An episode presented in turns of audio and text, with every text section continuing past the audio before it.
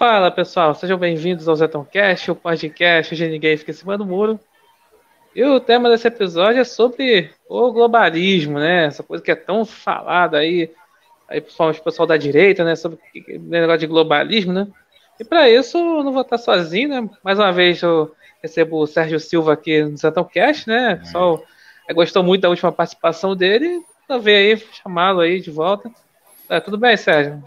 Tudo bom, eu já coloquei lá no Twitter que ele tá abusando do velho aqui. Toda hora chamo o velho, mas o velho tá aqui, não tem problema tá certo, então. O pessoal tá metendo aí no chat já, começando. Então, aí, boa noite a, to a todos aí no chat, tá, tá assistindo aqui no YouTube. Então, Aí, é, comenta aí, compartilhem aqui a live, compartilhem, né? Deixem um like. Então, aqui quem está no YouTube. Tudo bem, né? Então, primeiro de tudo, né? Então, então Sérgio, o que é o, esse tal de globalismo, né? Que falam tanto, né? O que, que, seria isso? Pois é, o que a gente ouve muito e, é proposital, né? O, o pessoal é, confunde né, o globalismo com os globalistas, né? Globalismo é o que, que é o globalismo? Coisas, né, principalmente a tecnologia, uh, que integra as pessoas no mundo inteiro. Por exemplo, a internet a gente pode dizer que é um, é um, é um, é um artefato, né, que fomenta o globalismo, né? Você hoje você pode se comunicar com outra pessoa, que ela esteja em outro país, como se você estivesse é, falando com um vizinho. Né? Isso é o globalismo. Né? É diferente dos globalistas. Os globalistas é o seguinte: foi um grupo de pessoas né, que se juntou, né, e essas pessoas são divididas hoje em várias famílias, né? E decidiram que eles iam ditar as regras para o mundo. Né? Vou dar um exemplo. A, quem mora quem, quem mora em comunidade vai saber comunidade no, no Rio de Janeiro e periferia em São Paulo vai entender perfeitamente o que eu estou falando.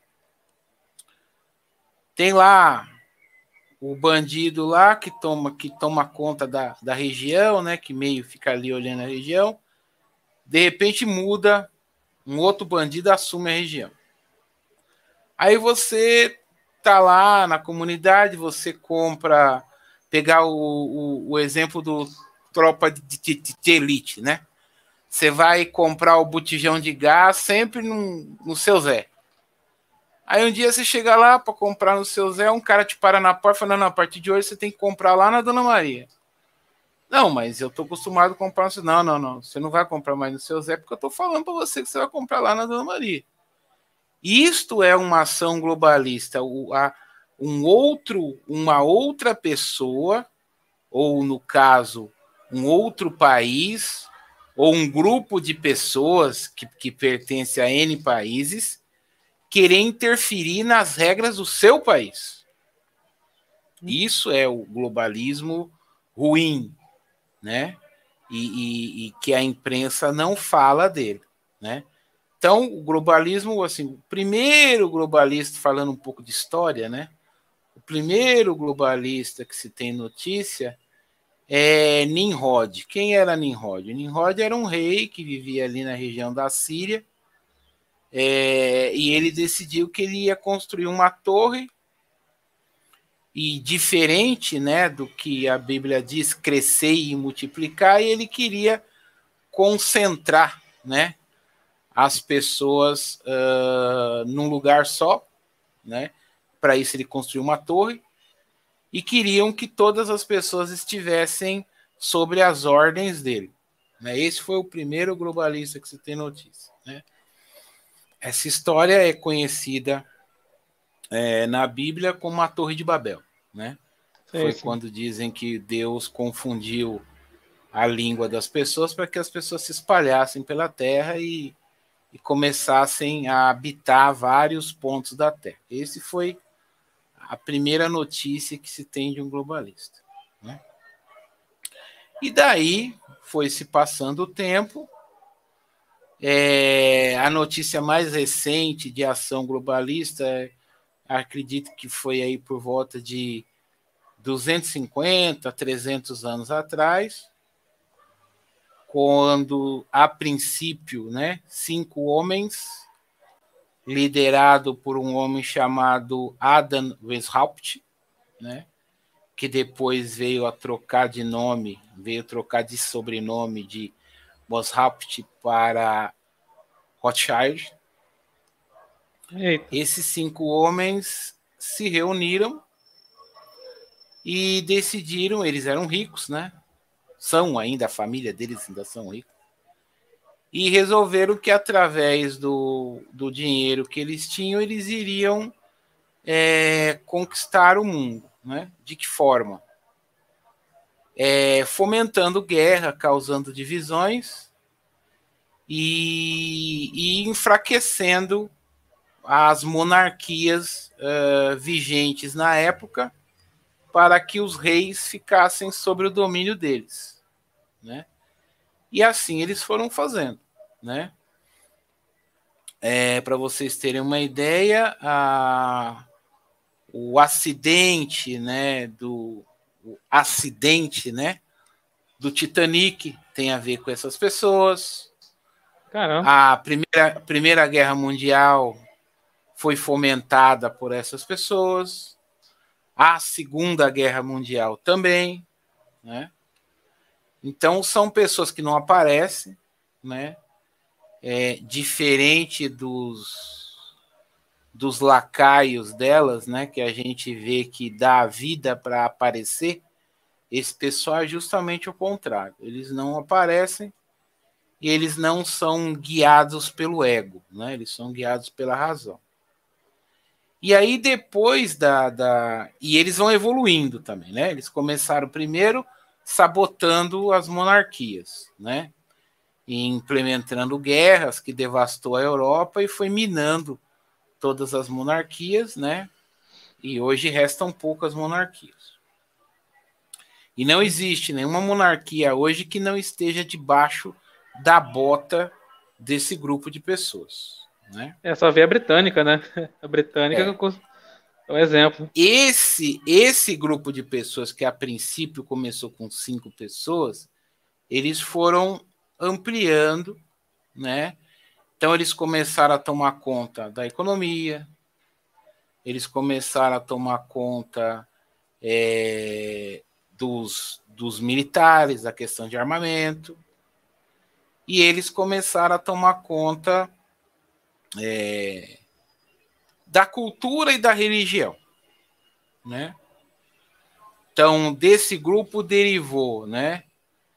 O, lá, na, lá na França nasceu os, o, os Illuminati, né? Que eles falam, né?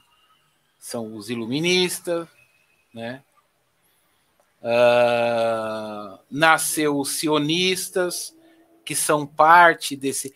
Antes, esse grupo globalista ele era um grupo só, eram várias pessoas, mas era um grupo só trabalhando pelo mesmo objetivo. Então, tinha dentro desse grupo tinha várias facções, mas que trabalhavam por um objetivo só, que era de conquistar o mundo. Então, tinha os, os, os Illuminati, tinha os sionistas, que são os judeus, uh, tinha os jesuítas, que é um braço é, maçônico dentro da igreja, né? Então tinha, tinha toda essa, essa galera unida é, trabalhando de um, de um prol de um objetivo, né? que era a conquista do mundo para que a humanidade trabalhasse para eles, né? Pois bem, depois da, da Segunda Guerra Mundial, eles tiveram que evoluir. Né? E evoluíram de que forma? É, como tinha a, a monarquia tinha caído na maioria dos países, mas tinha aparecido a república, né? E vários tipos de república, né? República parlamentarista, república presidencialista e assim por diante. A república, é, por ser um sistema mais flexível, né? e com poder mais descentralizado, era mais difícil de você dobrar do que as monarquias, que o poder se concentrava numa pessoa só. Então eles também tiveram que evoluir. E evoluíram de que forma? Começar a criar grupos, grupos econômicos, né? E aí começou a criar é, o grupo de Bilderberg, né? O Fórum Interamericano, o próprio Fórum de Davos, uhum. a ONU, né? a OTAN, que é a organização do, do Tratado Atlântico Norte. Então, Liga das através... Nações, antes da ONU, né? Liga das é, Nações também. Da ONU, né? Liga das Nações, que é o que é a, antecessora da ONU, né? Era o outro nome hum. da, da ONU. E, e, o objetivo dessas instituições, a própria OMS, né? o objetivo que é a Organização Mundial da Saúde, né? E o objetivo dessas organizações eram colocar as leis delas acima das leis dos países, né? E o maior, o maior êxito que eles tiveram com essas organizações foi na Europa, né? Com a criação da Comunidade Europeia. Uhum. Né? Comunidade Europeia é um grupo de países que não tem, a, por exemplo, quem escolhe a Suprema Corte desses países não são os países, são um, um, uma espécie de parlamento, né, da é Comunidade Europeu, né? Europeia, né? né? Inclusive, quando alguns idiotas repetem o que uma idiota disse, né? Vamos ucranizar, vamos ucranizar, como se ucranizar fosse é, a libertação, né? A da Ucrânia foi justamente o contrário.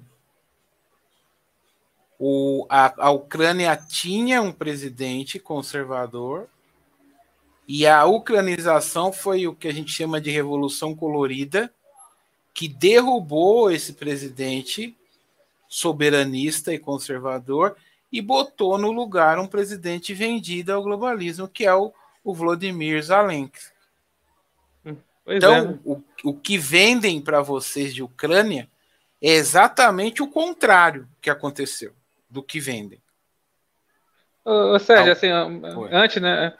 Então, é, eu acho que é aquela coisa, né? Fica aquela imagem, né? Das pessoas lá, pô, jogando político na lata do lixo. Essa imagem que o. Né, o assim, uma parcela do povo que, brasileiro quer ver, né? Político ali jogado na lata do lixo. Aí ficou esse imaginário ali, vendo aquela coisa da Ucrânia, da Ucrânia queriam aí fazer isso, né? Aí. Aí, aí, aí, pronto, aí fica ela se imagina, só que não sabe disso, né? Sabe que justamente Aí teve aquele esse negócio todo aí que acabou dando o poder para os globalistas lá na Ucrânia, né? Exatamente. Então foi justamente o contrário. Então a Ucrânia hoje ela é um país que está sob domínio globalista e diferente do que a gente pensa, o presidente da Ucrânia quer que a Ucrânia seja membro da OTAN. O ucraniano primeiro que o ucraniano ele não está nem aí para isso. E os poucos que têm noção do que, que é a OTAN, eles não querem. Porque a OTAN não funciona. Tanto não funciona que o que, que a Polônia está fazendo? A Polônia está tá montando o exército dela, porque ela já viu que a, que a OTAN não funciona. Entendeu? Ou outro país que já falou que também já começou esse ano, inclusive, o plano de criar um exército próprio foi a Croácia. Já falou, não, não, conte com a gente para fazer parte de, dessa loucura aí que vocês estão querendo aí é, é, combater a Rússia, que nós não vamos e nós vamos. Eles são da OTAN, fazer, nós vamos sair da OTAN, nós vamos formar um exército nosso e nós vamos sair da OTAN. Né? Então, todas essas organizações, né, elas são coordenadas por esse grupo de pessoas é, que querem subjugar os países, né? E eles conseguem subjugar os países basicamente de duas maneiras, né? Da maneira econômica, endividando os países, né? E com a pauta dos a pauta deles, né? Dos costumes, conhecida como é, a Agenda ONU 2030, né? Que é uhum. você corromper, né? os valores judaico-cristão do Ocidente, né? Eles vêm destruindo, né, os valores do Ocidente, né? É, para que o Ocidente fique fraco, né? E é o que está acontecendo. Então, em linhas gerais, é os globalistas são isso. Pergunta aqui no chat. Uhum. Ah, sim, fazer uma pergunta. Talvez surgindo. Assim, a pergunta aqui no chat, né? Eu falo aqui. Tá perguntando, é, é o Márcio Eugênio perguntando aqui. Gostaria de fazer uma pergunta ao Sérgio, talvez fugir um pouco do tema. Como uhum. foi sua análise que o presidente do Brasil seria o poste do Lula ou Alckmin? Você está falando, Márcio, nessa chapa aí, Lula e Alckmin, é isso que você está tá perguntando? Essa chapa, se for sobre isso, eu vou responder entendendo que foi isso que você perguntou, tá? Se for sobre essa chapa aí, é, o Geraldo Alckmin, ele, ele, ele, ele ri muito, né, dessa, dessa fama que dão para ele de picolé de chuchu, uhum. porque as pessoas subestimam ele, né? Lembrando, é né, que muitos esquecem que o João Dória, que é um pavão, o único cara no PSDB para quem ele foi abaixou a cabeça e foi pedir permissão para entrar na vida política e para se candidatar é, como prefeito pelo PSDB foi para o Geraldo Alckmin. E o Geraldo Alckmin, na época, nem presidente do PSDB era. Por que, que, o, que o, o Dória é um cara arrogante, que não costuma respeitar ninguém, foi pedir a bênção por um cara que nem presidente do partido era? O que, que esse cara é capaz de fazer? Por que, que o João Dória respeita tanto esse cara? Será que ele é mesmo um picolé de chuchu? Hum, Esse é uma coisa. É, não se engana com ah, as aparências, outra... né? É, outra coisa. Ah, tá, entendi, Márcio. Então, é, vamos, vamos voltar no tempo aqui, tá? Uh, ah, vamos, vamos tirar o Bolsonaro fora da equação. Quem era o candidato que estava na frente das pesquisas é, antes de dar aquele, do Bolsonaro dar aquele boom que ele deu? era o Geraldo Alckmin. Né? Vamos supor que a facada tivesse alcançado o objetivo, né? Ou que até mesmo Bolsonaro não morresse, mas ele desistisse. Você acha mesmo que o Lula iria ganhar? Ou que o Lula não, desculpa, o, você acha mesmo que o Haddad iria ganhar? com, Não. com a rejeição que o PT estava por conta do trabalho que o Moro fez com a Lava Jato? Não. Não, não. Quem estaria, quem estaria sentado na cadeira presidencial hoje seria Geraldo Alckmin, não seria o Haddad. Sim, é, fala, fala, tocou no Moro aí, né? Falando no Moro, justamente, ele afastou o Lula da, da corrida presencial para justamente colocar o Alckmin, né? Não, ele, ele não só ele não só afastou o Lula, né? A Lava Jato ela queimou, ela queimou o partido, ela queimou o PT. Com certeza. Né? Ah, o PT em 2017, 2018 tinha fama que todo mundo que tava que tivesse no PT, sem exceção, era ladrão por conta da Lava Jato. Uhum. Foi isso que a Lava Jato implantou na cabeça do, do, do, do cidadão brasileiro. Então, Sim. o Haddad não ganharia. Quem ganharia aquela eleição, se o Bolsonaro desistisse ou se ele tivesse morrido com a facada, seria o Geraldo Alckmin. Sim. Geraldo Alckmin não joga para perder, pessoal. Ele não joga para perder. Aqui, tomando tema aqui, né? O, uhum. aqui, o Reflexão colocou aqui, né? Esses Rothschilds foram os pais das grandes guerras no mundo moderno? É isso mesmo, professor? Exatamente, eles mesmos. Foram, eles financiaram as duas guerras mundiais, né? É, apesar que a Segunda Guerra eles tiveram também já a ajuda dos Rockefeller, né? Que é o, o pessoal das Américas, né? Mas a Primeira Guerra Mundial tem, tem a mão deles e a Segunda Guerra também, né? Só que na Segunda Guerra eles dividiram já o, a responsabilidade. É, né, o, é o Pedro Carvalho perguntando aqui, né? O euro uhum. e a União Europeia foram conquista dos globalistas? Exatamente.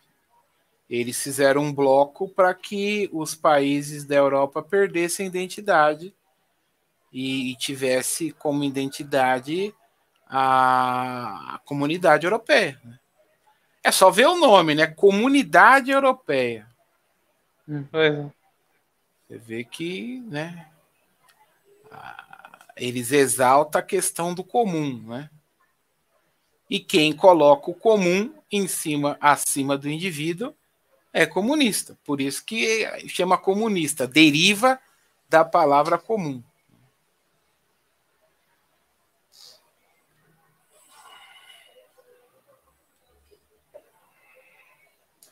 É verdade. Aqui, né? Reflexão. FMI e outras entidades bancárias internacionais e religiões levianíticas também são braços globalistas? São, são braços globalistas, né?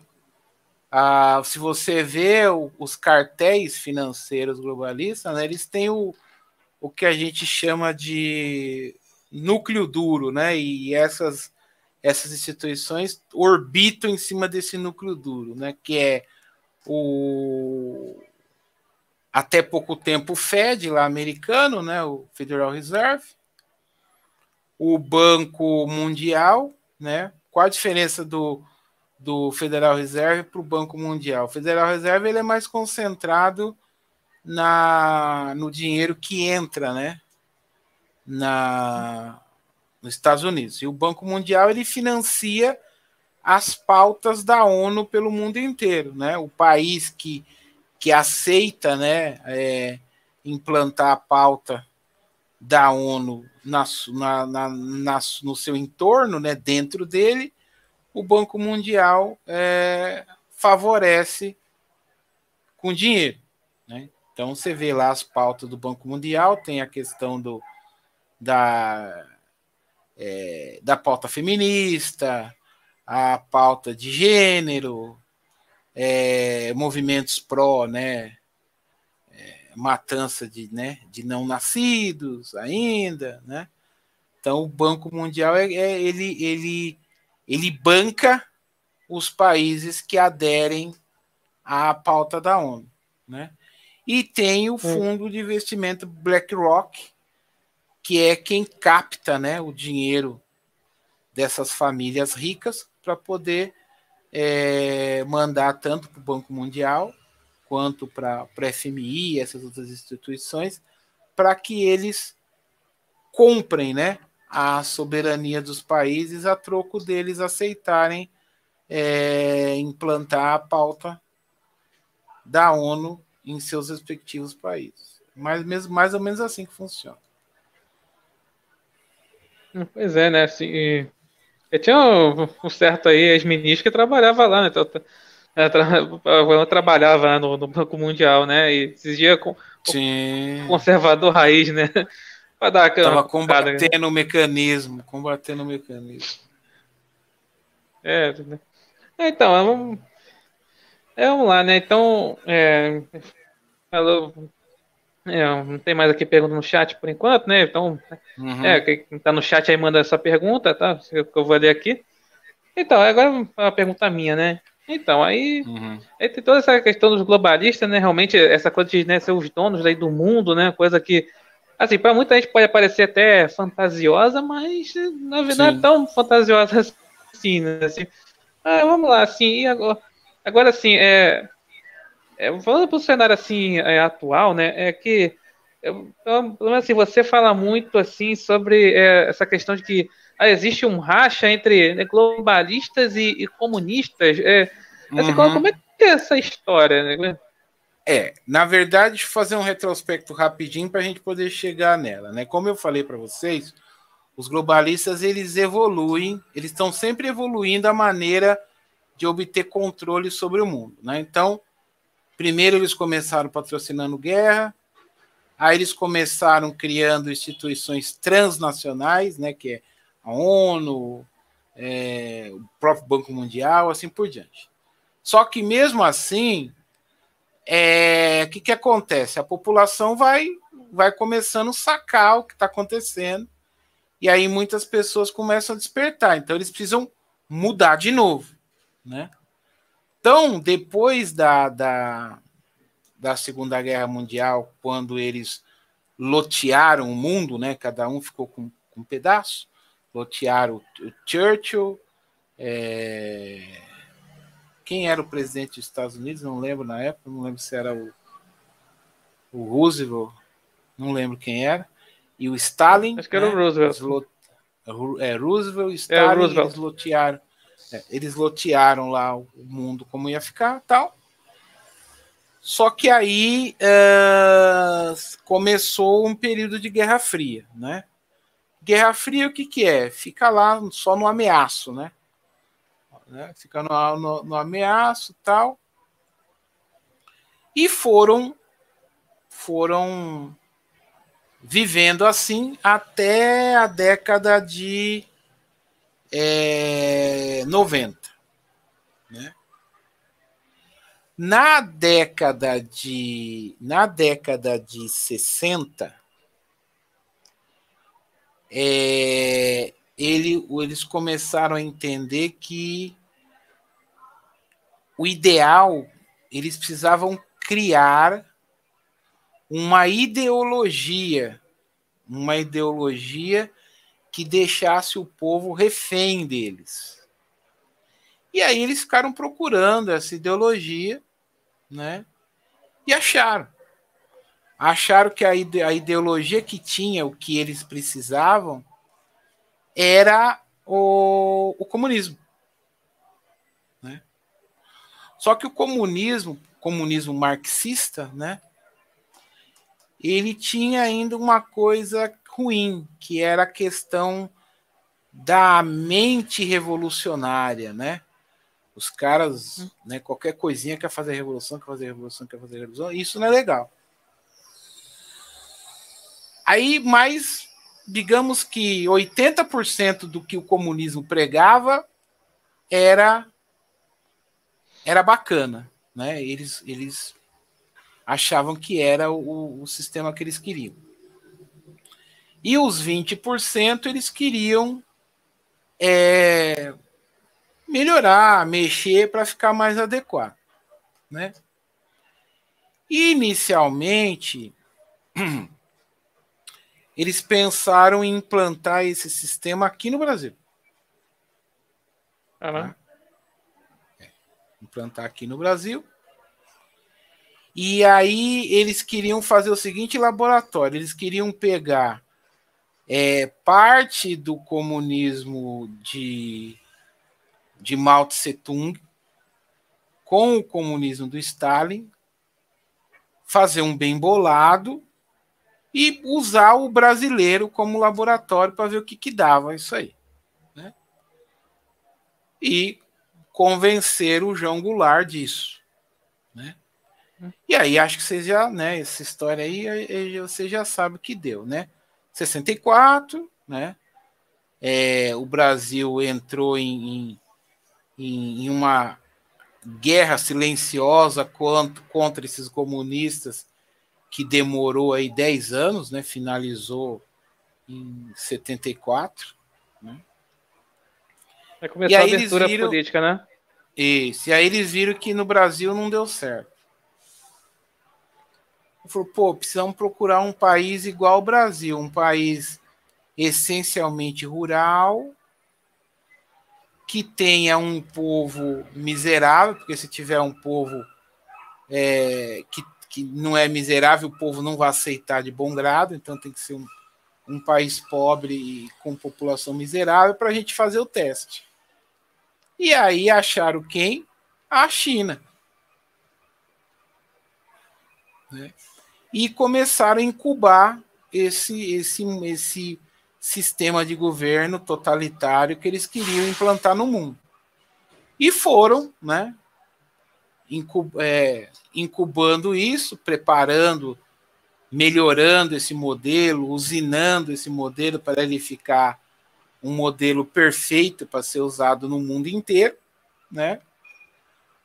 Só que eles não contavam da mesma maneira que eles não contavam com o surgimento de um Jair Messias Bolsonaro, eles não contavam também com o surgimento de um cara nos Estados Unidos chamado Ronald Reagan, que era um ator de Hollywood, um ator até mediano, não era um ator de renome, e que o americano. Quando o americano elegeu, os globalistas subestimaram o cara. Falei, ah, um ator de Hollywood, manja nada de política, né? Alguém deve ter falado lá, ah, não vai ficar seis meses no cargo, né? Conhece essa. Né? e aí esse cara se demonstrou, primeiro ele se demonstrou conservador, acho que foi, posso dizer que foi o único presidente conservador que os Estados Unidos teve aí recentemente. E ele começou a combater o comunismo e aí ele, ele aprovou um projeto que chamava a Star Wars. É, esse, esse foi o nome comercial, né? Esse projeto tinha um outro nome, mas ele ficou, chama, ele ficou sendo conhecido como Star Wars, que era a capacidade dos Estados Unidos interceptar é, qualquer míssil que fosse mandado contra ele a partir de satélites. Tecnologia que a Rússia não, não tinha. A Rússia, na época, era defasada em tecnologia com relação aos Estados Unidos. E aí, o que, que acontece? Só explicando um pouquinho da, da Rússia para vocês entenderem por que, que a Rússia ficou com medo desse Star Wars, né? A Rússia ela tem um dispositivo de defesa que chama a mão morta. O que, que é a mão morta? Se uma ogiva nuclear tocar o, solo russo, mesmo que todo mundo morra, um conjunto de mísseis e, e ogivas nuclear são disparados automaticamente para vários alvos já pré-determinados pela Rússia que a Rússia não diz quais são. Então, um ataque à Rússia é, exterminaria o mundo porque eles reagiriam mesmo mortos. Né? E o Star Wars ele, ele brecava isso. Ele brecava isso porque se fosse lançado um míssil para os Estados Unidos, os mísseis seriam interceptados todos antes de atingir o solo americano. Aí a Rússia entrou em pânico, né? Os militares russos, tudo isso que eu estou falando vocês vão achar nos vídeos do Enio Fontinelli, tá? Se vocês uhum. procurarem no, no, no YouTube, ele conta essa história com mais detalhe até do que eu, né? Eu não vou contar em detalhes, senão não vou ficar 10 horas aqui. É, e aí os militares russos chamaram os políticos russos e falaram: é, se vocês não resolverem isso diplomaticamente, é, a gente vai declarar guerra, porque não tem outra coisa para fazer. Os Estados Unidos, se esse projeto entrar no ar, os Estados Unidos fica imbatível. Então nós vamos atacar os Estados Unidos antes deles colocarem esse projeto no ar. E aí os políticos pensaram, pensaram, conversaram, chegaram numa, chegaram numa conclusão, né? Vamos perder os anéis, né? Para garantir os dedos. E o que eles fizeram? Começaram a abrir a Rússia. Aí o Boris Yeltsin lançou o que a gente chama de, né, eles lá chamam, na verdade, da perestroika, que foi quando o, o, a Rússia começou a se abrir, né? abrir a economia, até que com, culminou com a, a queda né, da União Soviética, acho que foi. Não lembro agora se foi em 89 ou foi em 91. Não, foi com o Gorbachev? Essa. É, a Glasnost, Perestroika, não foi com o Gorbachev? Começou com o Gorbachev, né? Que era a Glasnost, e depois foi a uhum. Perestroika. Né? Que na verdade é o contrário. Começou a Glasnost com Boris Yeltsin e terminou na perestroika com Gorbachev. Não, o Yeltsin veio depois, veio. Isso. Não, o Yeltsin vem primeiro. Aí o que, que acontece? É... Quando a União Soviética caiu, eles descobriram que tinha um monte de bilionários dentro da Rússia e uhum. que essa coisa do comunismo, como a gente conhece, que é todo mundo pobre, todo mundo nivelado por baixo, todo mundo miserável, isso era uma mentira. O comunismo tinha a riqueza concentrada num grupo pequeno de bilionários e todo o resto da Rússia era, era, era miserável. Ou seja, era era um capitalismo turbinado, né?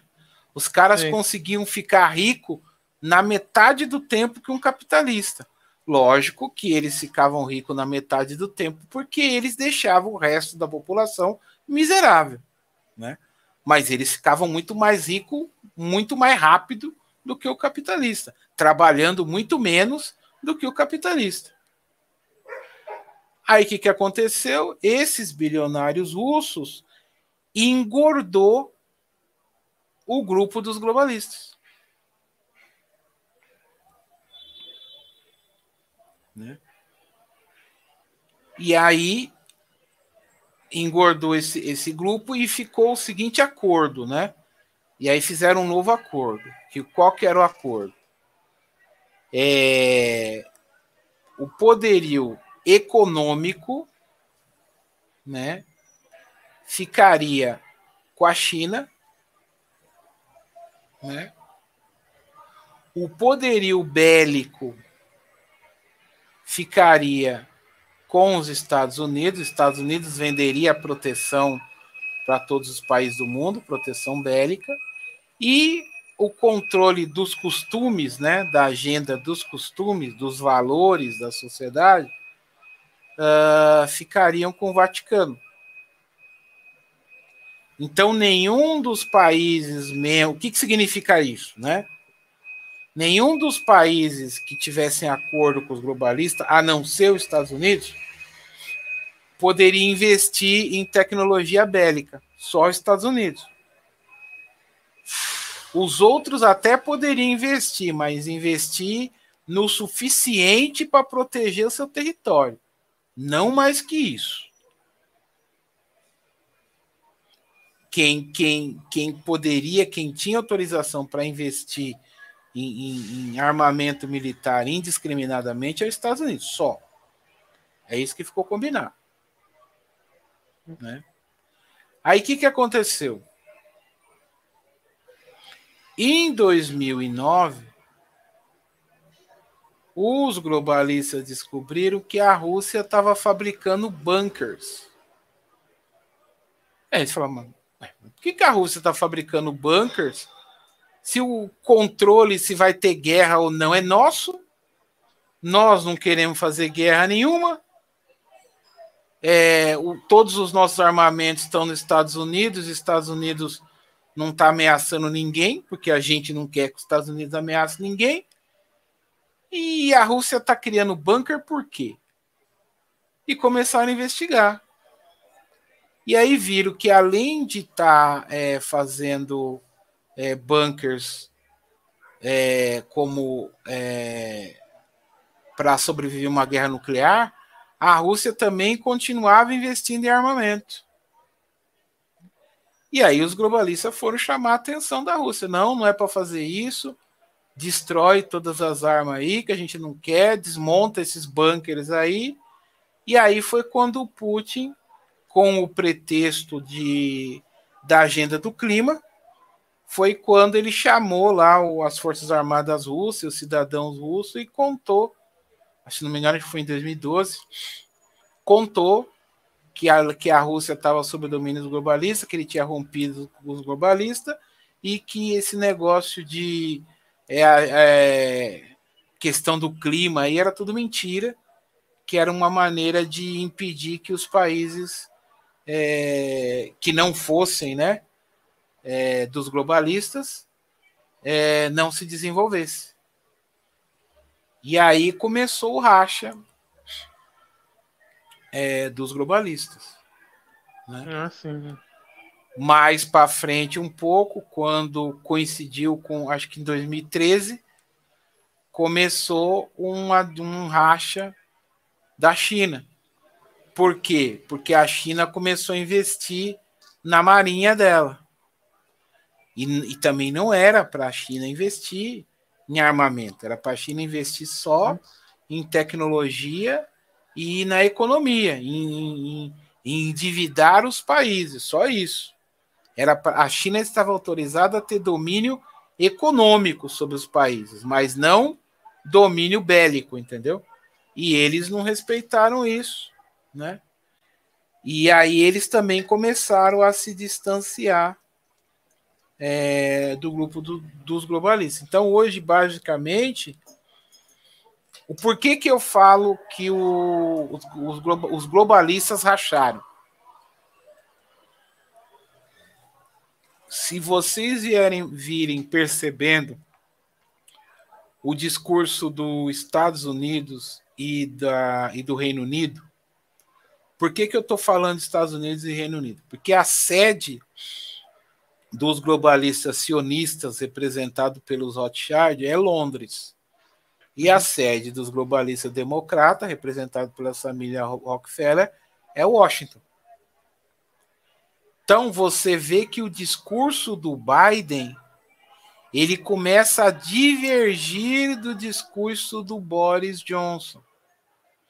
E isso ficou muito claro na questão do clima que o Boris Johnson ele defendeu mais incisivamente que os países não não podiam é, é, poluir, que os países tinham que seguir a agenda verde à risca, e o Biden falou que não, o Biden falou que tinha que ter um equilíbrio, que não podia é, negar os países o desenvolvimento. É lógico, né, que ele falou em causa própria, porque os Estados Unidos está quebrado. Né? Os Estados Unidos não pode se dar o luxo de, de, de, de, de se desindustrializar agora, mesmo que parcialmente, para poder cumprir a agenda do clima. Os Estados Unidos não pode se dar esse luxo. Né? Então vocês veem que há uma há, uma, há um distanciamento do discurso do Biden, que representa os globalistas democratas, do Boris Johnson, que representa os globalistas sionistas. Então é por isso que eu, que eu estou apostando numa divisão dos globalistas. Né? Primeiro é, houve um afastamento dos globalistas da China, né? isso é nítido nas declarações é, do, do Soros, né? as declarações do Soros é nítido de que ele ele virou um inimigo da China, né? As declarações da China também sobre o, o, o Soros também indica a mesma coisa. Então, primeiro houve uma ruptura com a Rússia, depois houve uma ruptura com a China, e agora está tendo uma ruptura dentro dentro do grupo, do núcleo Entre do grupo. eles, né? Entre eles, entendeu? Isso é um claro sintoma de enfraquecimento, né? É aquele ditado romano, né? É, dividir para enfraquecer, enfraquecer para conquistar.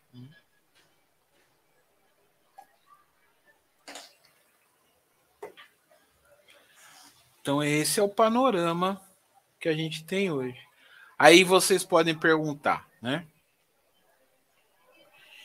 E o Brasil dentro disso tudo? Então. É, não sei se vocês já ouviram o ditado, seus pais ou seus avós devem ter dito. É, o vento que venta lá não venta cá. Pois bem, uhum. as correntes marítimas e as correntes de ar do, do norte, elas não se misturam com as correntes de ar e as correntes marítimas do sul. O que, que isso quer dizer? Numa eventual guerra, numa guerra hipotética entre Rússia e Estados Unidos, que os dois estão lá no hemisfério sul, a não ser que for uma guerra nuclear, né? A guerra nuclear não tem jeito, porque a né, guerra nuclear ela destrói o planeta, né? Mas vamos, vamos falar uma, uma, uma guerra em larga escala, vamos dizer assim. O hemisfério norte se destruiria, né? Mas o hemisfério sul não. Por exemplo, explodiu bomba. A fumaça das bombas não viriam para o Polo Sul. As águas contaminadas com, com, com, com radiação elas não viriam para o Polo Sul, porque as correntes marítimas são diferentes. E as correntes de ar também. Pensando nisso, a OTAN pensou assim: pô, eu preciso ter um, uma faixa de terra no hemisfério sul para onde eu possa fugir caso tenha uma guerra caso tenha uma guerra nuclear em pequena escala ou uma guerra mesmo é, de contexto mundial.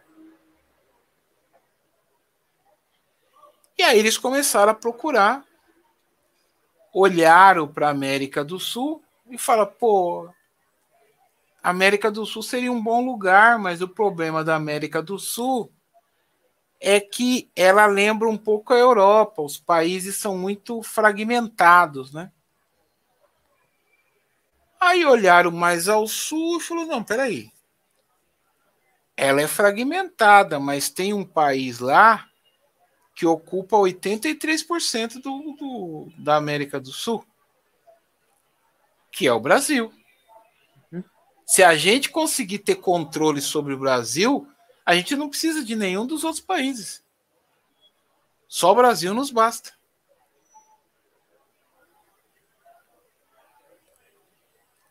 Só que o Brasil tinha um problema. A população brasileira se concentrava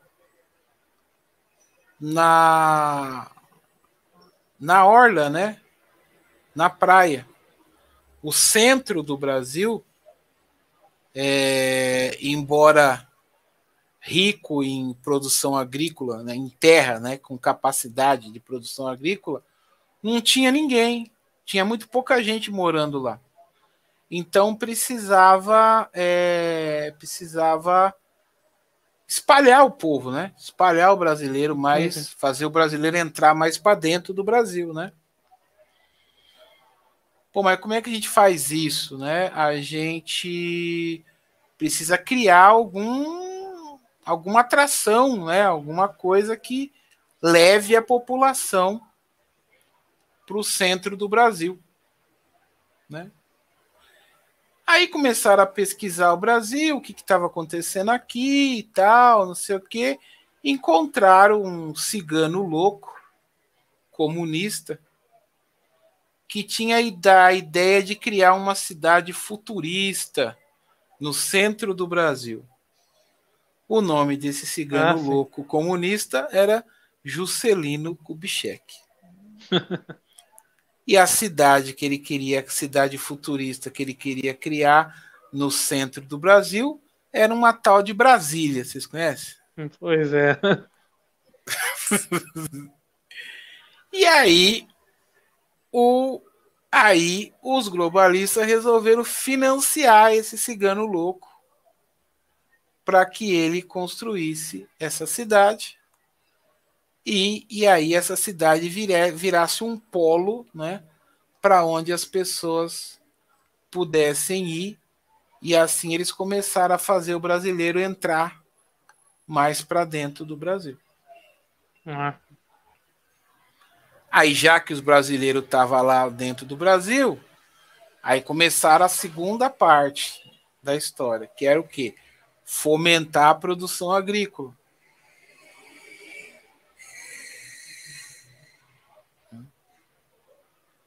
Aí começaram a fomentar a produção agrícola, né? E aí começaram a fazer do Brasil a zona de retaguarda da OTAN. Né? E aí outros países começaram a crescer o olho nessa zona de retaguarda. Né?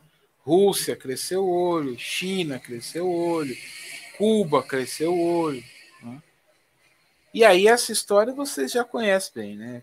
Aí que a gente volta de novo para 64 e então, qual é a importância do Brasil nesse jogo político? O Brasil é a retaguarda, é a zona de retaguarda da OTAN. O Brasil é a joia da coroa. O Brasil ele é o único país do mundo com segurança alimentar. O que, que é segurança alimentar? É você ter a capacidade de produzir alimento para alimentar cinco vezes a sua população. Ou seja, o Brasil tem 212 milhões de habitantes, o Brasil é capaz de produzir alimento para mais de um bilhão de habitantes.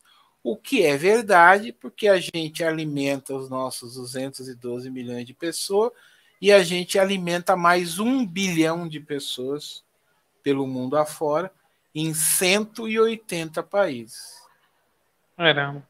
Levando em conta que a ONU tem 196 países, desses 196 países, a gente pode dizer que 180 comem na nossa mão. E comem porque nós produzimos comida. Senão é. eles morreriam de fome. Entenderam a importância do Brasil? Verdade, né? O pessoal não valoriza esse país, né? Aí, aí infelizmente, assim, é, aí acha que no Brasil não tem jeito, essa coisa. E claro, muita coisa culpa assim, do povo, né? Assim, o povo que, que fica elegendo, né? Vai político ladrão, o povo que alguma vez é mal educado, tudo mais. Aí acha que o Brasil não tem jeito, mas assim, o Brasil tem, o Brasil tem essa importância na questão geopolítica, né? Sim. E aí então, eu, que eu... queria eu queria falar um é, pouco que eu acho que é importante da gente falar como que esses dois grupos, né, que agora agora está dividido em dois, mas antigamente eles atuavam como um só. Como é que eles agem para poder é, roubar a soberania dos países? E aí vocês vão entender muito bem o que está acontecendo aqui no Brasil. Tá? Os. Eu vou falar de, de eu vou falar dos globalistas sionistas, dos globalistas democrata e do PCC, Partido Comunista Chinês. Então, como é que o, os globalistas sionistas agem? Eles gostam muito de ONGs.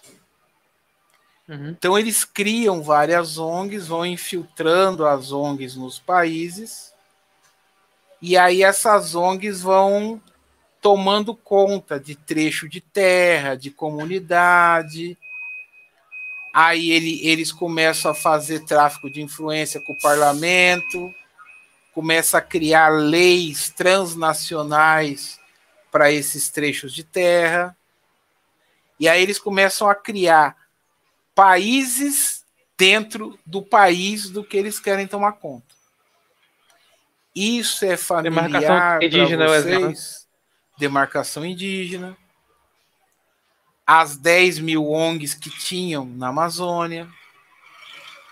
Isso é uma estratégia dos globalistas sionistas. Globalistas sionistas, eles, é lógico, eles utilizam outras estratégias também, mas a estratégia predominante deles é essa. Tá? Vou falar agora do PCC. PCC, como todo partido comunista, né, ele se infiltra no parlamento, né? Normalmente ele, ele se infiltra é, no judiciário, né? E na Câmara Alta, né? Câmara Alta, para quem não sabe, seria o Senado aqui no Brasil, né? Então eles começam a ter representantes no judiciário fazendo ativismo judiciais para leis é, transnacionais, né, que, que, que, o, que os beneficiem, né, e também começa a trabalhar uh, nas câmaras altas com tráfico de influência, com o Senado, por exemplo, né? Os comunistas, o Bolsonaro já falou, inclusive, mais de uma vez sobre isso. O que, que eles costumam usar além do dinheiro, né? Além do dinheiro. Além do dinheiro, eles costumam é, levar né, as pessoas, os políticos que eles querem cooptar para fazer o que eles chamam de intercâmbio cultural. E nesse intercâmbio cultural, eles, né, deixam os caras à vontade, deixam as moças à vontade, né? E aí eles começam a filmar essas pessoas à vontade. E aí eles usam esses filmes para, digamos assim, convencer essas pessoas a atender os desejos deles caso o dinheiro não seja suficiente. Né? Agora vamos aos democrata globalista. Vocês já ouviram falar nos rinos americanos? Os rinos americanos são é o anacrônico de republicano só no nome em inglês é um grupo de deputados republicanos que é a base, né, que no governo Donald Trump, por exemplo, eu acho que caiu sim, pessoal. É, que é a base do, do, do governo Trump. É, eles, na verdade, são um, um grupo de traidores dentro, do, dentro da base e que começam a solapar o governo. A solapar o governo de que forma? Não agindo é, a favor de combater ou blindar o presidente,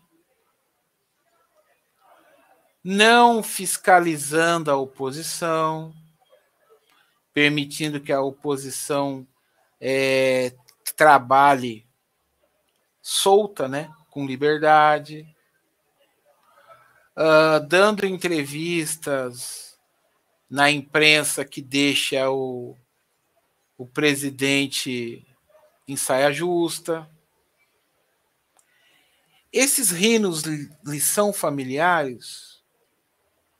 Vocês já viram deputados iguais a esses rinos em algum outro país? E uma coisa que eles fazem também é criar, é,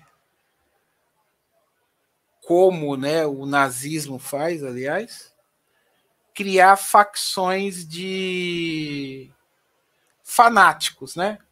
Fanáticos ideológicos e milícias digitais, né?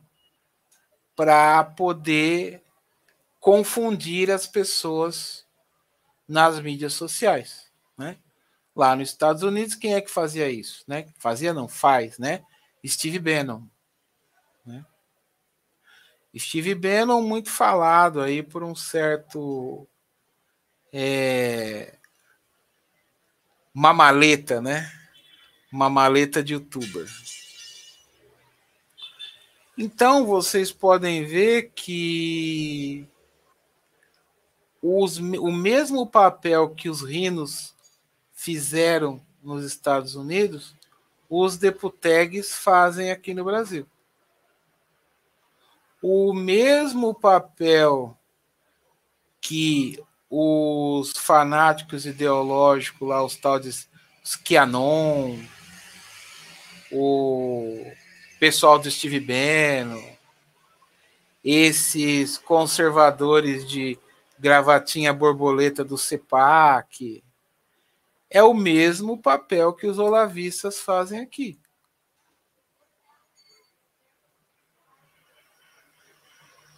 O Steve Bannon fazia lá nos Estados Unidos a mesma coisa que a, o Olavo de Carvalho e sua corja fazia aqui. Vocês entenderam agora? É, e isso vai ficar cada vez mais nítido, né? Porque esse ano aqui é o, é ano da pressão, né? Então esse ano vai ficar esse vai ficar cada vez mais nítido quem tá no bolso de quem e quem tá trabalhando para quem. Então, por essa explicação que eu dei para vocês, acho que vocês já conseguem é, decifrar quem está trabalhando para os democratas globalistas, quem está trabalhando para os democratas sionistas e quem está trabalhando para o PCC. E um adendo, né? Um adendo. O Putin, ele basicamente luta contra os democratas sionistas. E a, a China, basicamente, tem outros inimigos? Tem. É, eles lutam contra os democratas, os globalistas democratas. Esse frouxo aqui do Brasil, chamado Jair Bolsonaro, que o pessoal fala que ele é frouxo, que ele não é de nada, ele luta ao mesmo tempo, ao mesmo tempo, contra o PCC, contra os globalistas sionistas e contra os globalistas democratas. Esse frouxo chamado Jair Messias Bolsonaro, que o pessoal dizem aí. Então, a luta que o Putin tem e a luta que o Donald Trump tem, o Bolsonaro tem uma carga três vezes maior.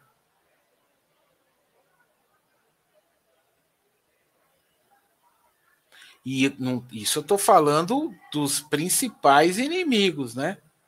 Porque a gente ainda tem o nosso inimigo interno que, que tenta nos dominar há mais de 200 anos que é a dona maçonaria. Ainda tem mais esse. Eu estou falando só dos inimigos externos. Não falei do inimigo interno.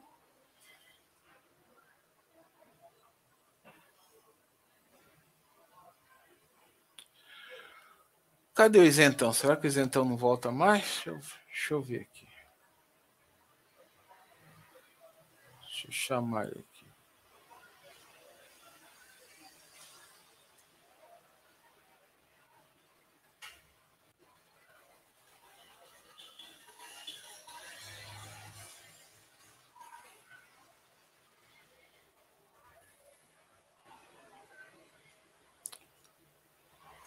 Bom, pessoal, enquanto o isentão não vem, estou aberto a perguntas.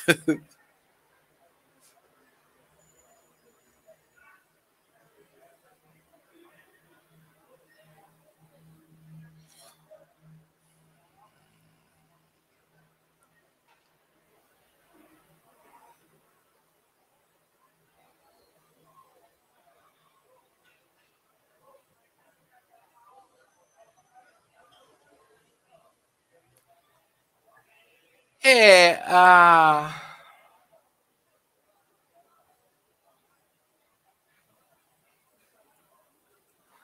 Então, jovem do gueto, o Donald Trump, né, pelo menos no, no mandato dele, né, ele tinha uma ele tinha um, uma relação boa com o Putin, né? Então eu acho que talvez é, se o Donald Trump estivesse no governo, talvez o lugar no lugar da Rússia estaria agora a China, entendeu? É, é, ele teria, ele estaria tendo o mesmo tipo de, de atrito é, com a China e talvez não com a Rússia.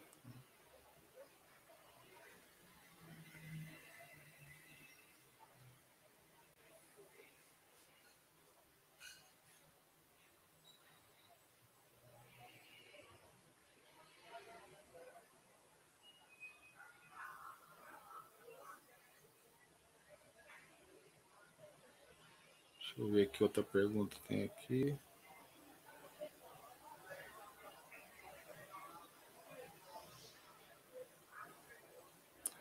Esquadrão aqui perguntando. É, eles eles tinham muita grana, né? A grana tá acabando, né? E a pergunta é: os globalistas têm muita grana, o objetivo é comandar o mundo, é apenas poder? Então, né? O, o comandar o mundo é sinônimo de poder, né? Na verdade, ele, eles estão eles estão usando o dinheiro que eles têm é, para justamente para conseguir poder. Então, uma coisa tá uma coisa tá relacionada à outra. Né? Tanto que agora o que está acontecendo? Como economicamente eles já eles já perderam a guerra, né, econômica. Por que, que eu falo que eles já perderam a guerra econômica? Porque nós estamos vivendo numa bolha financeira e, e que a hora que essa bolha estourar acabou o jogo. Para eles acabou. Né? É, aí o que, que acontece? Eles precisam mudar essa guerra para o terreno bélico. E se, e se eles não mudar essa guerra para o terreno bélico e a, e a bolha explodir na mão deles, acabou o jogo para eles. E, pelo jeito, essa guerra não vai mudar para o terreno bélico por um simples motivo. O mudar para o terreno bélico hoje está na mão da Rússia. E a Rússia, claramente, ela tá empurrando com a barriga, né? Ela, ela, ela tá fazendo, ela tá fazendo um joguinho. O, olha só, né, como é que são as coisas, né? O a esquerda fabiana, né? Ela tem o nome de esquerda fabiana porque Fabiano foi o, o general romano que derrotou é, é, como é que era o nome do cara lá? Cipião, né? E ele derrotou Cipião de que forma? Ele ficou procrastinando a guerra até que Cipião esgotou todos os recursos dele esperando o Fabiano atacar, e aí quando o Cipião não tinha mais recurso, o Fabiano foi lá e atacou e ganhou. O Putin está usando a mesma estratégia. O Putin está postergando a guerra o máximo que ele pode e e cada vez mais vocês veem que a OTAN está se desgastando, os Estados Unidos está se desgastando, já tem país saindo fora da ONU, ou seja, a ONU, a ONU não, a, a OTAN, ela está perdendo representatividade, entendeu? Então, com esse jogo do, do Putin de sempre ficar, ah, eu vou invadir, ah, não vou não. Ah, não, agora eu vou invadir, não, não vou não. Não, agora eu vou. Não, não vou, não. Ele, ele deixa todo mundo sob tensão e a OTAN tá se desfacelando, tá esfacelando sozinha. Entendeu? E os Estados Unidos está esfacelando junto.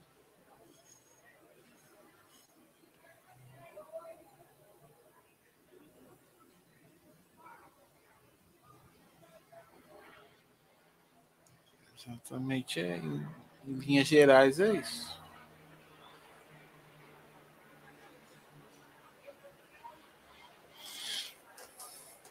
Vinícius Valois, Sérgio, teria alguma preocupação maior no sentido bélico quanto à viagem do Bolsonaro à Rússia? É, não, Vinícius, não, porque com certeza o, já deve ter uma equipe do Bolsonaro lá, né, investigando a situação e conversando com os embaixadores e tal. E se tiver algum risco de que seja deflagrada, por exemplo, uma invasão à Ucrânia enquanto o Bolsonaro estiver lá, eu tenho certeza que o Bolsonaro não vai. Então eu estou bem tranquilo. Eu acho que não. Eu tenho, eu tenho um palpite, né? Palpite positivo, mas obviamente eu não vou falar porque eu eu, ante, eu gosto de antecipar as possíveis estratégias do inimigo, justamente para estragar a estratégia do inimigo, né? Agora, a estratégia do, do dos aliados eu não, não, antecipo, porque vai que vai que eu acerto, né? Se eu acerto, eu estou antecipando a estratégia que a gente vai usar para derrotar o nosso inimigo, e aí não é legal. Né? Mas eu acho que essa viagem aí vai. Essa viagem aí vai dar uma sacudida no tabuleiro do xadrez geopolítico.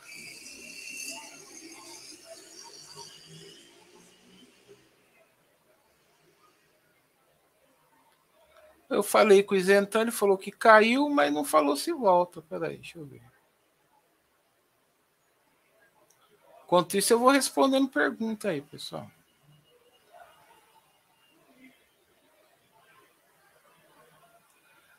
Tem uma pergunta interessante aqui. O Putin é conservador? Então, depende muito do espectro político. Né? Vou dar um exemplo. O a Angela Merkel, por exemplo, na Europa, para o espectro político da Europa, ela é tida como liberal conservadora. Para nós aqui, ela era esquerdista. O Macron, que para nós é esquerdista até o, o fio do cabelo, é tido como liberal o Bolsonaro, que para nós é conservador, ele é chamado na Europa como ultradireita. Então, assim, para o espectro russo, o Putin é conservador, tanto que o partido ao qual o, o Putin pertence na Rússia, ele é o Partido Conservador Russo lá. Ele é tido como Partido Conservador Russo. Né? Só que para nós aqui, um país que é, não tem liberdade de imprensa, que segrega as mídias sociais, né? não, não pode ser um país conservador. Então, sobre a nossa lente, Putin não é conservador sobre a nossa lente, ele é ele ele é, ele ele ele, ele é um, um ditador, ele faz parte de um sistema que tem um regime totalitário. Agora, o que, que o Putin é? Que o Bolsonaro também é? Soberanista. Eles, eles são eles são a favor da defesa da soberania do país deles. Então, esse é o ponto que o Bolsonaro tem em comum com o Putin e até mesmo com o Xi Jinping. O Xi Jinping ele, ele, ele, é, ele é soberanista no que se refere ao país dele. O problema dele é que o partido ao qual ele pertence ele é imperialista, ou seja, ele quer proteger a, a, a, a nação dele, mas ele quer avançar em cima da nação dos outros. Isso que está errado. Entendeu? O Paulo. Sérgio, a diferença entre globalismo e globalização. Eu não sei se você estava aqui quando eu comecei, mas eu vou repetir, né? A globalização são ações que eliminam fronteiras na questão das relações. Por exemplo, hoje você, não sei onde você mora, mas você mora no Rio, você pode trabalhar, por exemplo, numa empresa em São Paulo através do home office. Né? Você pode trabalhar até fora do país através do home office. Então, assim, a tecnologia é uma, é uma, é uma tecnologia que te permite globalizar as relações de trabalho, por exemplo. Né? Agora, o globalismo é quando países ou grupos transnacionais, ou seja, de outros países, querem é, mexer nas leis do seu país ou ditar leis dentro do seu país. Isso é o globalismo.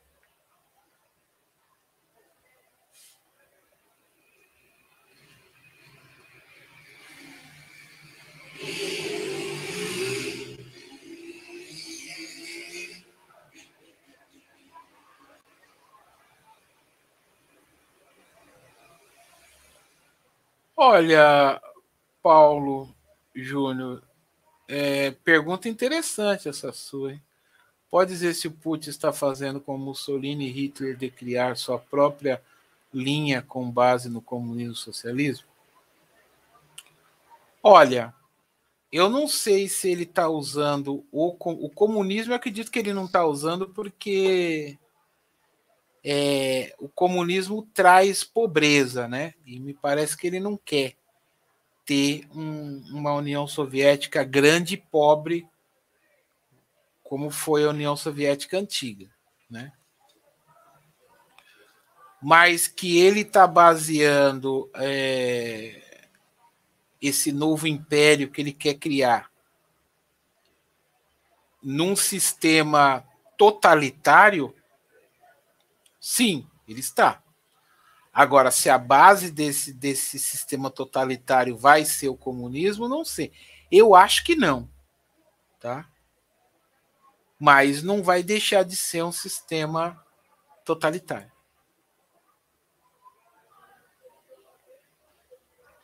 Eu não sei, eu, eu sinceramente, independente de ser brasileiro, eu gosto mais do estilo do Brasil do que o estilo russo e o estilo americano. Porque o Brasil, ele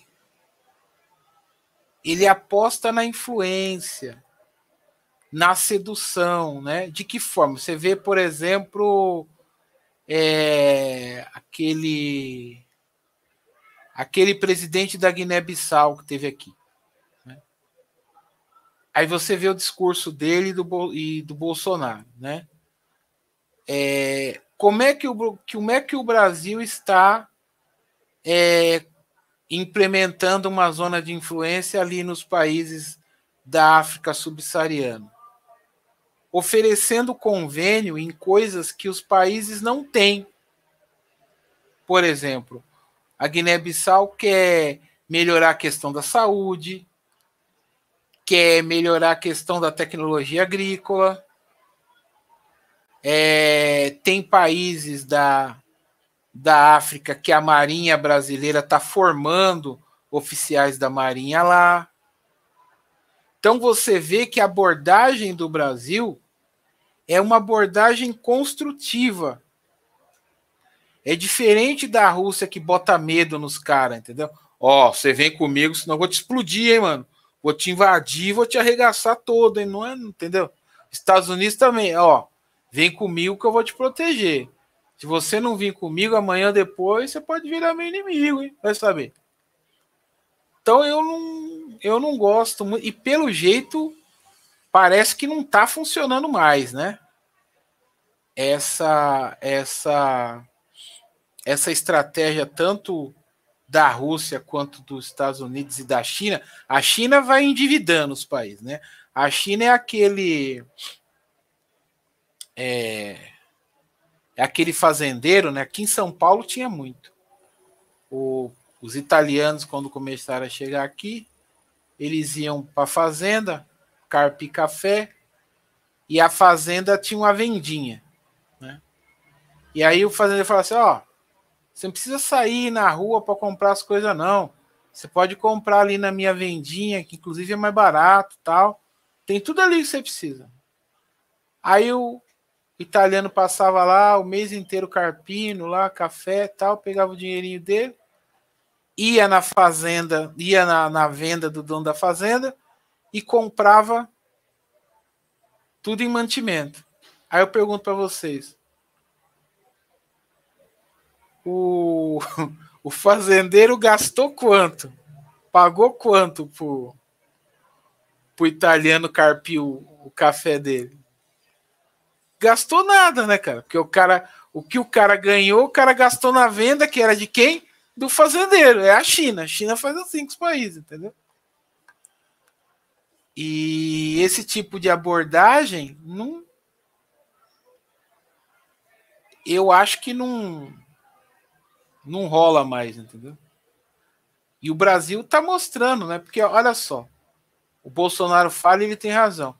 O Brasil fala com o país do Oriente Médio, fala com países, fala com a, com a, com a China, fala com a Rússia, fala com a Índia, fala com o Reino Unido.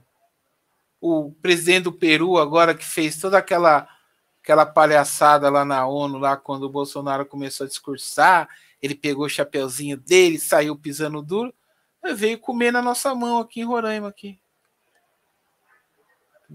Fez um monte de gracinha e veio comer na nossa mão aqui em Roraima. Então assim, o, o Brasil ele consegue navegar praticamente com todos os países. O único país que realmente o Brasil não tem muito o que falar é a França. O resto.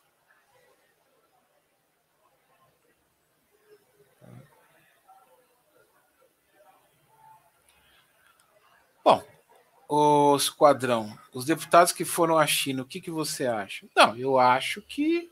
Eu acho não, né? Eles foram fazer intercâmbio cultural, né? É, agora, é, tem reportagens no YouTube. É, verifiquem o que, que os, a CIA fala do intercâmbio cultural que a China e outros países comunistas fazem né, com parlamentares de outros países. Aí vocês vão entender muita coisa.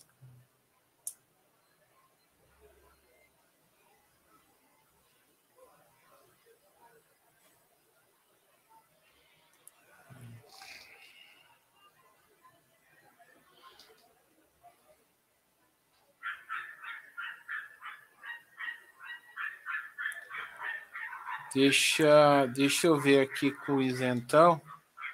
Se é para terminar ou se a gente continua aqui.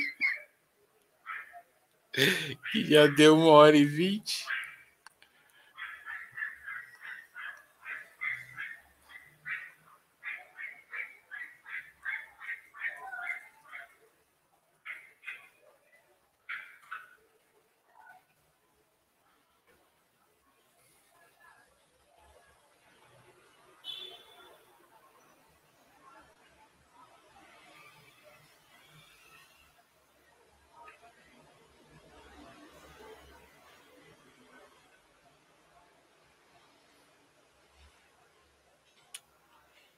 Então, o Paulo Júnior, você acha que o Xi Jinping cai do poder ou fica até o final da vida? Então, vamos lá. Não sei se você tem percebido, a China está meio quieta, né? Agora que a China começou a, a falar de apoio à Rússia e tal, mas desde a virada do ano aí, a China estava meio quieta, né? Uh, por que, que a China está meio quieta? Xi Jinping está tendo alguns problemas lá, que é o seguinte. Primeiro, é a projeção deles de que é, eles, eles liberaram né, os casais para ter mais de um filho, porque o objetivo deles é, é crescer a população até 2050, porque senão a Índia vai passar eles em número de população ativa, né? A população chinesa ela está muito velha e os casais, inicialmente, né? Por causa da regra lá de poder ter só um filho, é, a população estagnou, o crescimento populacional estagnou. O Partido Comunista Chinês tinha liberado em 2015, mais ou menos, o pessoal a ter mais de um filho, ter dois. E não funcionou. A taxa de natalidade não aumentou. E aí, agora, o ano passado, o Partido Comunista Chinês liberou a ter até mais dois filhos, ou seja, o cara pode ter três filhos. Também não adiantou. Né? Tem uma outra, tem um outro movimento lá na China também que os jovens, por causa do país ser fechado, eles terem muito pouco intercâmbio cultural com outros países e tal, os jovens estão ficando depressivos então, a maioria dos jovens não, não quer trabalhar, não quer sair da casa dos pais.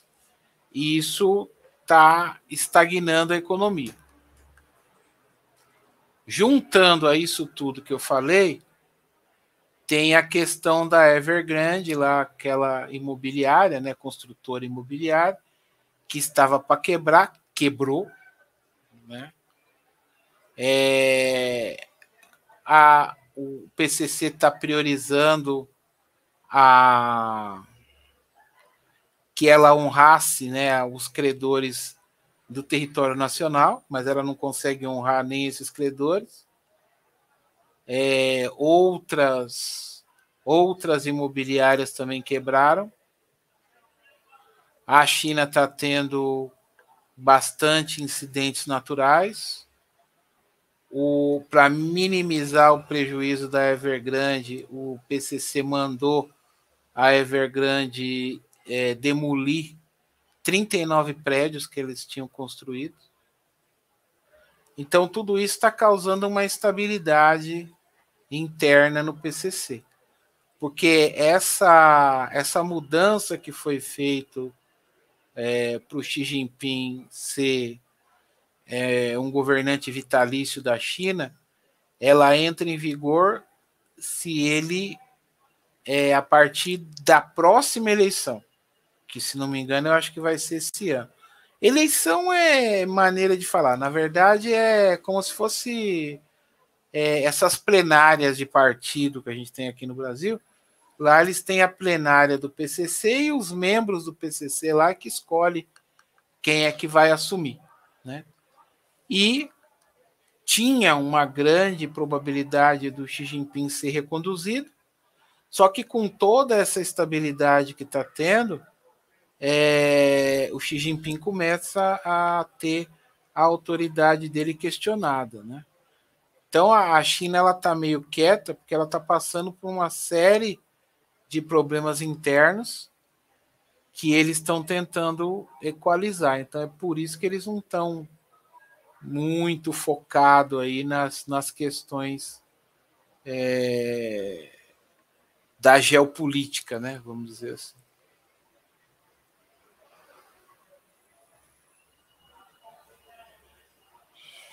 Se tem mais.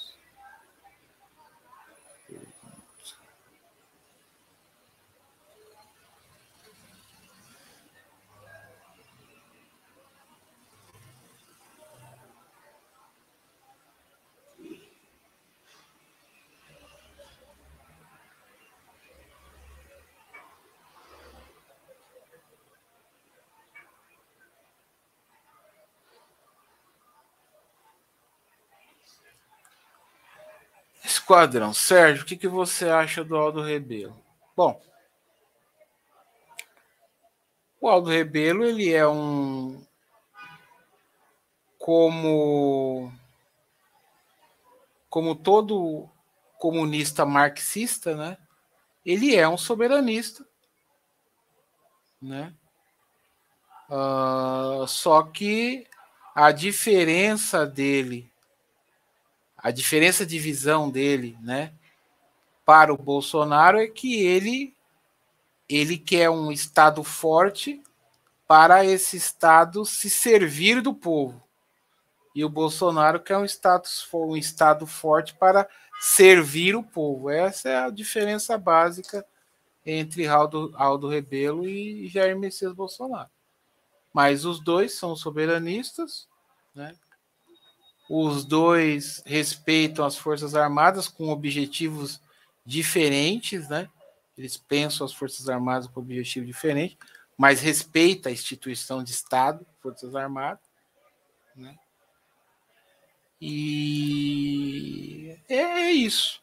Aí você, ah, mas por que, que o Lula. Não, o Lula, pessoal, o Lula, o Lula ele é um vendido. O Lula foi um cara que traiu, ele traiu o próprio PT.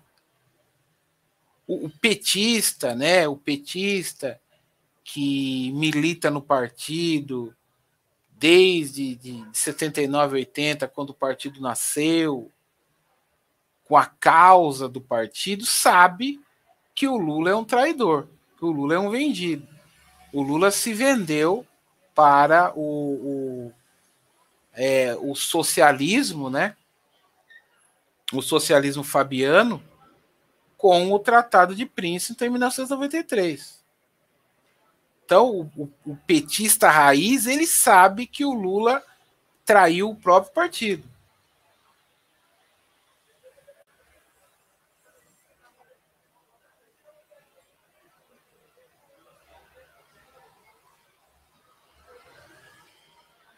Esquadrão. Quem mandou matar o Celso Daniel? Olha, quem mandou eu não sei. Mas desde a morte dele, do Celso Daniel, até a facada do Jair Messias Bolsonaro, só teve um nome que se beneficiou. É estranho isso, né? O mesmo cara se beneficiou com a morte do Celso Daniel, depois se beneficiou com as, os resultados estranhos das eleições de 2014 e depois se beneficiaria com a facada de Jair Messias Bolsonaro se Jair Messias Bolsonaro tivesse morrido ou desistido. Acho, acho que isso quer dizer alguma coisa.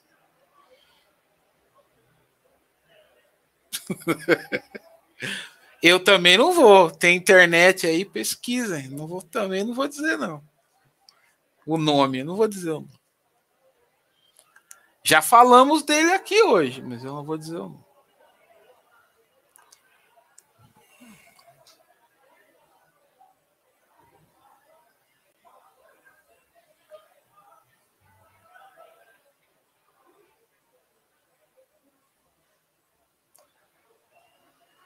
Deixa eu ver quem mais.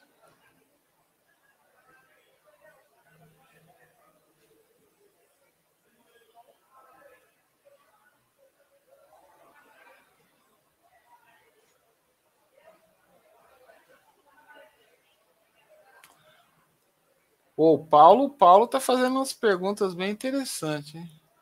Se o Putin vai conseguir anexar a Ucrânia, Sendo bem sincero com você, Paulo, não acredito que o Putin queira anexar a Ucrânia, não. O que ele queria da Ucrânia, ele já tem, que é a região lá de Donbass, né?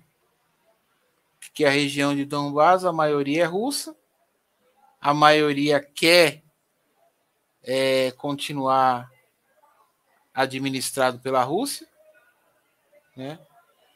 E a, a Ucrânia é que quer atacar a região da Crimeia e de Donbass, porque ela não quer que essa região tenha ligações com a Rússia. Mas as pessoas que estão nessas regiões são russos e querem continuar ligado à Rússia. Então eu, então eu entendo que o que, que, que o Putin está fazendo é mais preservando a vontade dessas pessoas da Crimeia e de Donbass que quer continuar com a Rússia do que fazendo qualquer tipo de ataque à, à Ucrânia, entendeu?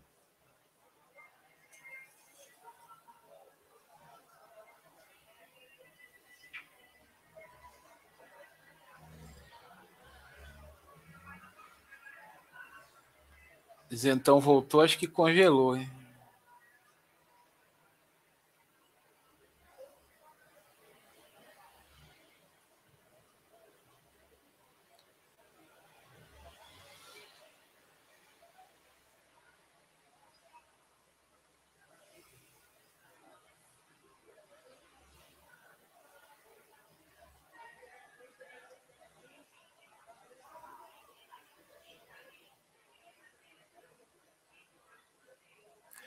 Ó, a Patrícia Miranda tá, tá indo no caminho, tá indo no caminho.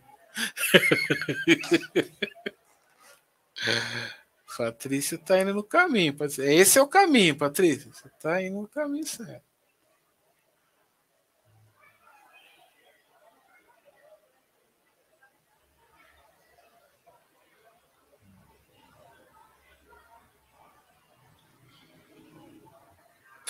Marcos Henrique, será muito difícil os Deputeg se reeleger?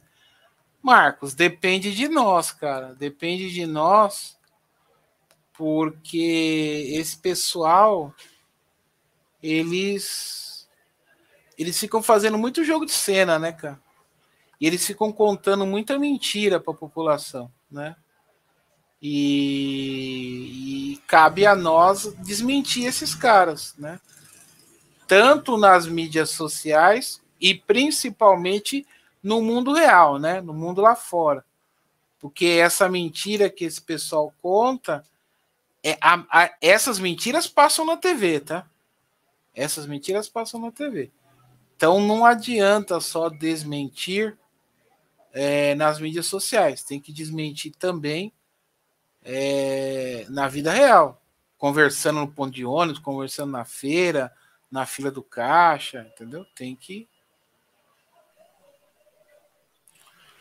Porque a preocupação desses caras, desses deputegs aí, é, nunca foi com o Brasil. Na verdade, a ideia deles, que não deu certo, era. Vocês lembram da época do Lula, né? Que tinha os campeões nacionais. Né? Quem eram os campeões nacionais? Campeões nacionais era um grupo de empresários que tinham privilégios né, uh, dentro do governo, dentro dos ministérios do governo. Ah, a aqui. maioria. Opa. A grande maioria desses empresários eram da construção civil, mas tinha, né? Tinha, tinha dona de loja, né? Dona de magazine, né? Tinha, tinha uma galerinha aí. E o que que esses caras queriam? Esses deputados queriam? Eles queriam que os olavistas fossem esses campeões nacionais. Entendeu? Então eles queriam ser uma casta privilegiada dentro do governo, que o Bolsonaro distribuísse cargo para eles.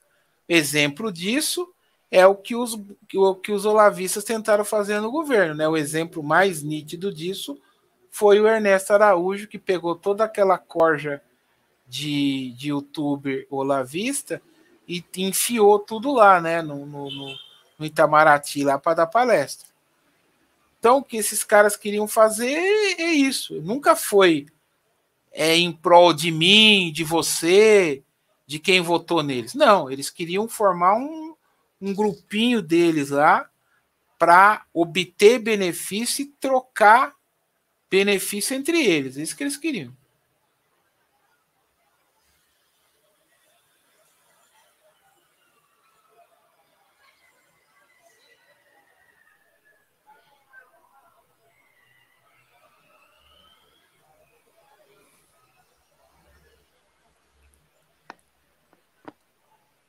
Voltou agora? Voltou para ficar agora, então?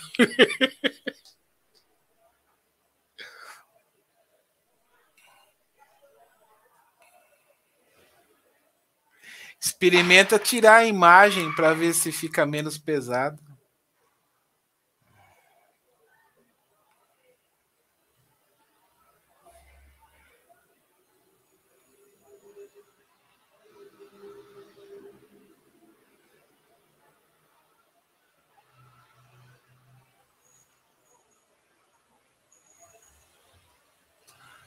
Esquadrão Classe A. Sérgio, aqueles pequenos países, Armênia, Romênia, odeiam o comunismo. Como o Putin vai resolver isso?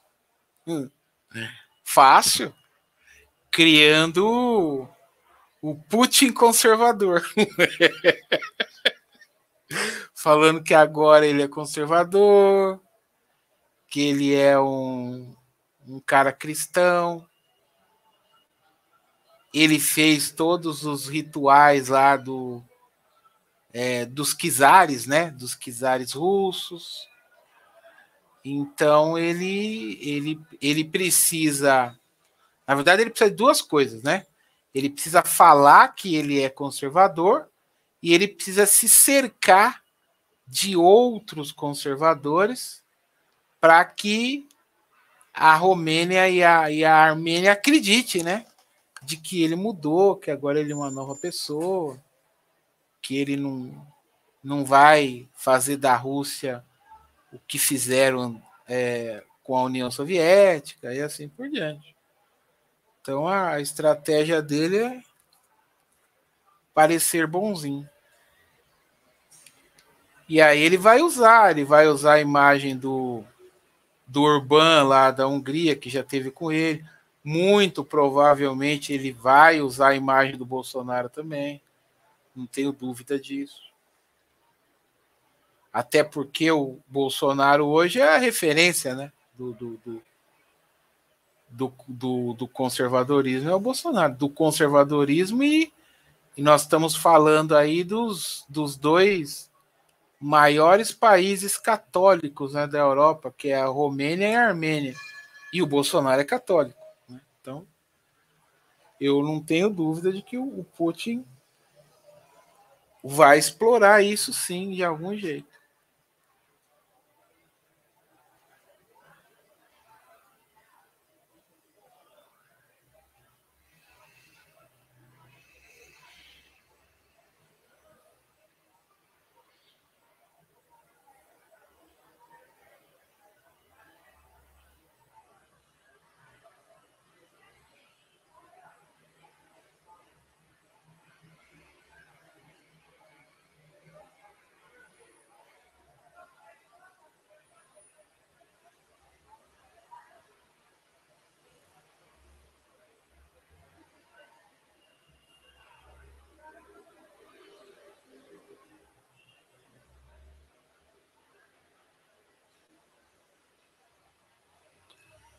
Renato Aragão. Caso a estoure, como fica a questão das eleições?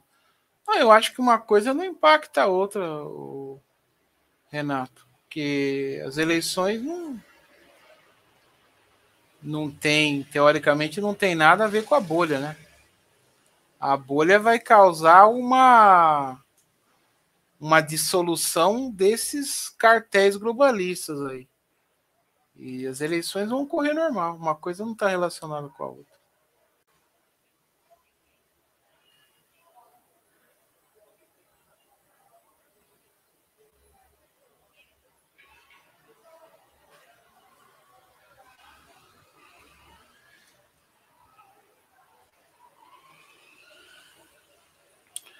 Esquadrão Classe A, nossa última esperança é o Brasil? Olha, Vamos pegar o que aconteceu né, até agora, né? Os últimos dois anos aí. O Donald Trump, que todo mundo falou que era, né, incaível, né? Caiu.